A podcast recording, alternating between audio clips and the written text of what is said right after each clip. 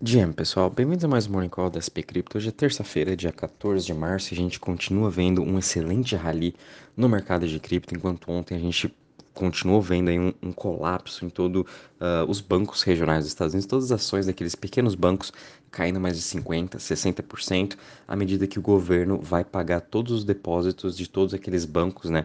E veio aí para socorrer mais um bailout que a gente está vendo, é o terceiro bailout na vida já dos Estados Unidos. E obviamente Bitcoin aí sendo o principal líder de toda essa alta que a gente está vendo no mercado de cripto. E é por isso que ele uh, nasceu em 2008 durante a crise financeira. E a sua narrativa continua agora mais forte do que nunca, né? Com isso a gente está vendo o mercado de cripto como um todo subindo 5,44%, quando a gente até já compara com os mercados globais, a gente ainda está vendo o futuro do S&P subindo 0,44% hoje, é, a Ásia mais uma vez encerrando no negativo com umas quedas maiores que 2%, e Europa também já está abrindo no negativo, né? Enquanto isso a gente está vendo o yield de o treasury de 10 anos a 3,5%, uh, e o de 2 anos a 3,99%, uma das maiores quedas que a gente teve nos últimos 3, 4 dias é, já vistas no mercado em relação ao yield de ambos os treasuries, principalmente o de dois anos. Hoje também vai ser um dia bem importante no calendário econômico, em que a gente vai ter aí os dados da, de inflação nos Estados Unidos, vão sair às 9h30 da manhã. Expectativa é que venha em 5,5%, a do mês passado fechou em 5,6%, né? então uma queda de 0,1%. Vamos ver como que vão vir os dados hoje e também tudo isso já é mais indicativos uh, do que o Fed vai estar tá fazendo semana que vem em relação à taxa de juros. A expectativa ainda é que sim, ele suba agora 0,25% ao invés do 0,5%. Né? Lembrando que a gente ainda continua num cenário macro bem conturbado, com uma guerra acontecendo, a gente está vendo uma reabertura na China acontecendo e a inflação global continua muito elevada. Então não é porque quebrou agora um, é, dois bancos regionais nos Estados Unidos é que o Fed agora vai ter o seu pivot. Não. É, ele está caminhando para esse pivô, né? Mas infelizmente ainda ele vai ter que continuar elevando os juros até que realmente a inflação esteja um pouco mais sob controle. Mas mesmo assim a gente pode ainda ver qual, mais coisas quebrarem ao longo desse caminho e é por isso que o mercado está tão, tão preocupado, né?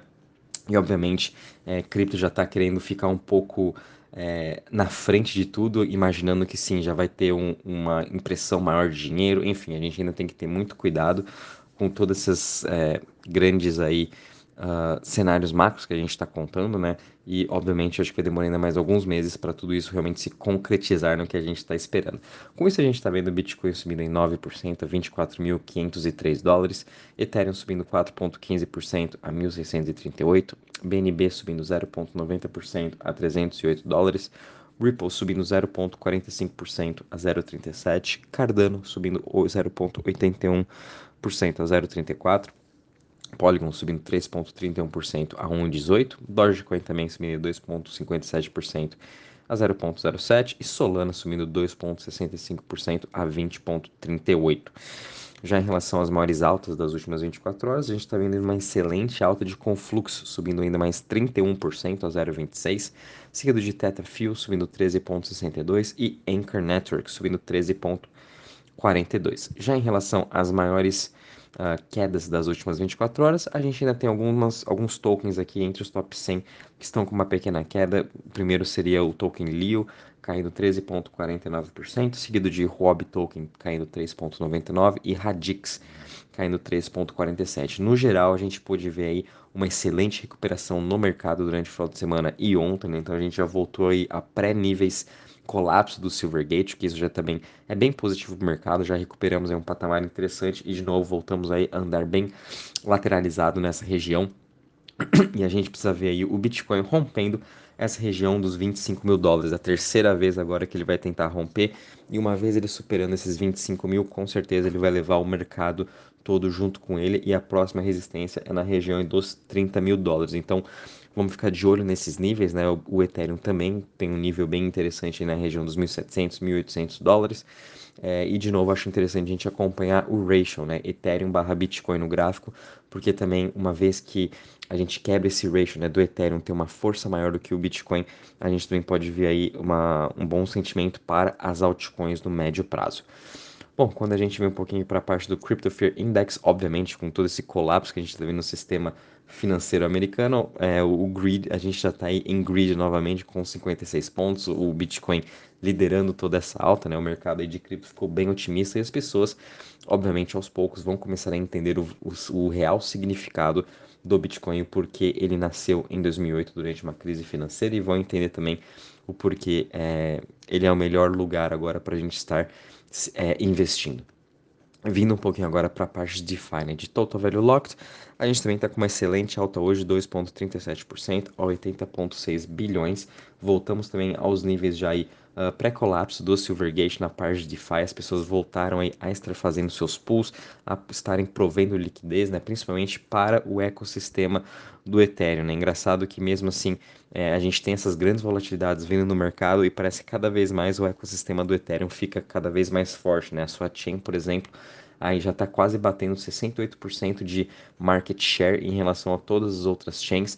Né? Então a gente está vendo uma saída de capital um pouquinho de cada uma das chains e vindo tudo para o Ethereum. Lembrando também que a gente vai ter o grande unlock final desse mês, então mais uma narrativa para a gente continuar bullish nessa parte de DeFi do Ethereum, com esse grande unlock, muito provavelmente que muitas pessoas vão voltar a fazer o seu staking, principalmente nos protocolos de LSDs. Então, essa narrativa ainda continua muito forte.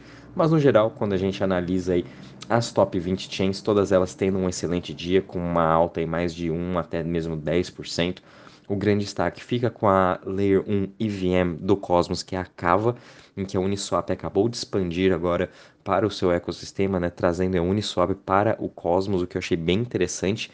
É, vamos ver como que a Uniswap vai estar liderando agora uh, essa chain da, da Cava e se também ele vai expandir, aí, por exemplo, para outras Layer 1 ou até mesmo criar a sua própria chain no Cosmos, que eu ainda acho que isso sim vai ser possível esse ano, da Uniswap criar a sua própria chain da mesma forma como a DYDX está desenvolvendo a sua chain no ecossistema do Cosmos. Né? E também gostaria de trazer um destaque aqui para a Layer 2 da Arbitrum e também Optimus, tendo um excelente dia com uma alta aí de quase 6%. Né? As Layer 2 continuam ganhando cada vez mais tração, principalmente a Arbitrum, com toda essa sua grande narrativa de DeFi. A gente ainda continua vendo muitos projetos bons né, de DeFi expandindo para a rede da Arbitrum, até novos sendo lançados. Então a Arbitrum continua sendo agora esse hub de DeFi que a gente está vendo que era uma vez do Ethereum, né? E agora está migrando para Arbitrum muito por conta das transações mais baratas.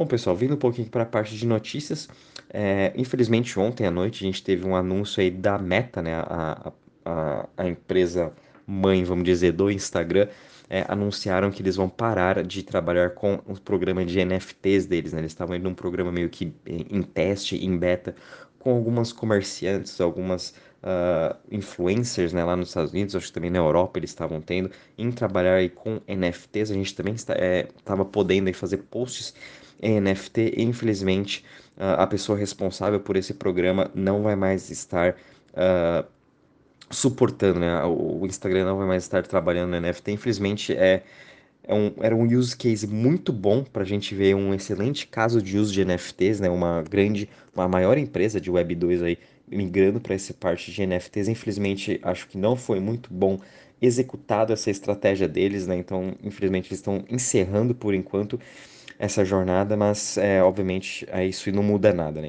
O, o Facebook, o Meta, Instagram não conseguiram expandir isso muito muito pelo que eu vejo, é realmente a forma do, como eles fizeram essa, essa migração né, de Web 2 para tentar entrar para a Web 3. A gente está vendo outras empresas sendo muito bem sucedidas, outras infelizmente também não dando muito certo, e agora vamos, vamos tendo cada vez mais use cases. Isso que é importante. Vamos ver onde que o Meta realmente errou na sua execução para daí sim vir talvez um concorrente e executar melhor ainda. A gente está vendo, por exemplo, o Lens Protocol, né? Existem já protocolos de mídias sociais descentralizadas em que a gente pode aí estar tá postando fotos como o Obster, por exemplo, que usa o Lens Protocol e está tendo um grande sucesso, né? Tanto é que a gente está vendo usuários no Lens Protocol batendo cada vez mais recordes. Então, isso também é muito positivo. Quem sabe já está na hora mesmo da gente uh, entrar com uma mídia mesmo descentralizada, focada em Web3 e deixar de lado agora essas mídias Web 2 que infelizmente não estão conseguindo executar de forma correta os seus planos. Uh, a gente também viu agora a Defiance Capital, né? acabou de completar mais uma rodada de investimentos de 100 milhões de dólares, o que é muito positivo, apesar de todo esse tumulto que a gente está vendo aí nessas semanas, né, com o mercado macro, os investidores ainda estão confiantes e fazendo, obviamente, novos aportes, né, novos investimentos nesses projetos de DeFi, projetos de jogos também. Então isso também é muito positivo. Então a DeFi conseguiu uh, ah, 100 milhões de dólares para levantar fundos em questão aí de liquid, uh, liquid tokens.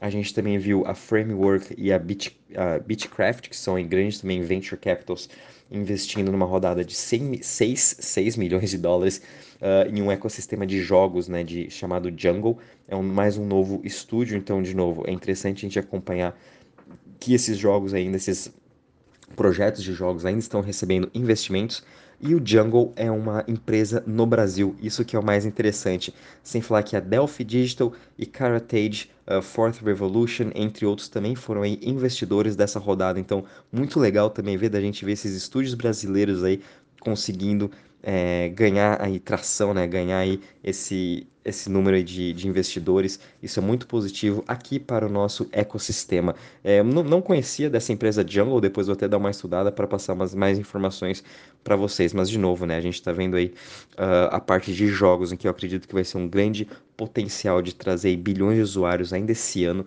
para o mercado continua muito forte. Por isso a gente tem que sempre ficar de olho aí em todos os jogos, principalmente aqueles que estão liderando a maior adoção. Né? E também a gente, infelizmente, viu aí a Aztec, que é uma outra Layer 2, teve que encerrar o seu programa de, de privacy, em que eles tinham uma, uma rede de privacidade, né? O, era o Aztec. Uh, agora até me fugiu aqui o nome, não, não tá na notícia, mas infelizmente eles encerraram a, a, parte de privacidade, muito disso por questões regulatórias até, e vão focar agora realmente na sua Layer 2, que é uma Layer 2 de próxima geração, em que eles falam né, em ZK Rollup Connect. Então vamos ver aí que vai estar tá surgindo. Eles ainda estão em modo de teste, não está ainda aberto a todo o público. Uh, e vamos ver agora também mais uma concorrente de Layer 2 entrando para o mercado. A gente já tem aí a Polygon lançando seu ZK EVM final desse mês, a gente vai ter Scroll, agora vai ter Aztec também, tem a Starkware, enfim, a narrativa vai ficar cada vez mais forte sobre esses, essas plataformas né, de Layer 2 que são ZK EVMs. E infelizmente a gente também teve aí dois hackers ontem, né? Um foi do PeopleDAO, que teve um hack de 120 mil dólares, e o outro do Euler Finance, um hacker aí de 197 milhões de dólares. É, por isso a gente ainda tem que tomar sempre muito cuidado com todos os nossos dinheiros que estamos deixando nos smart contracts, deixamos aí em protocolos de DeFi, porque os hackers ainda continuam muito ativos, então qualquer cuidado é pouco que a gente tem no mercado, né? Bom, pessoal, em relação às notícias é isso mesmo. Qualquer novidade aviso vocês, um bom dia e bons trades a todos.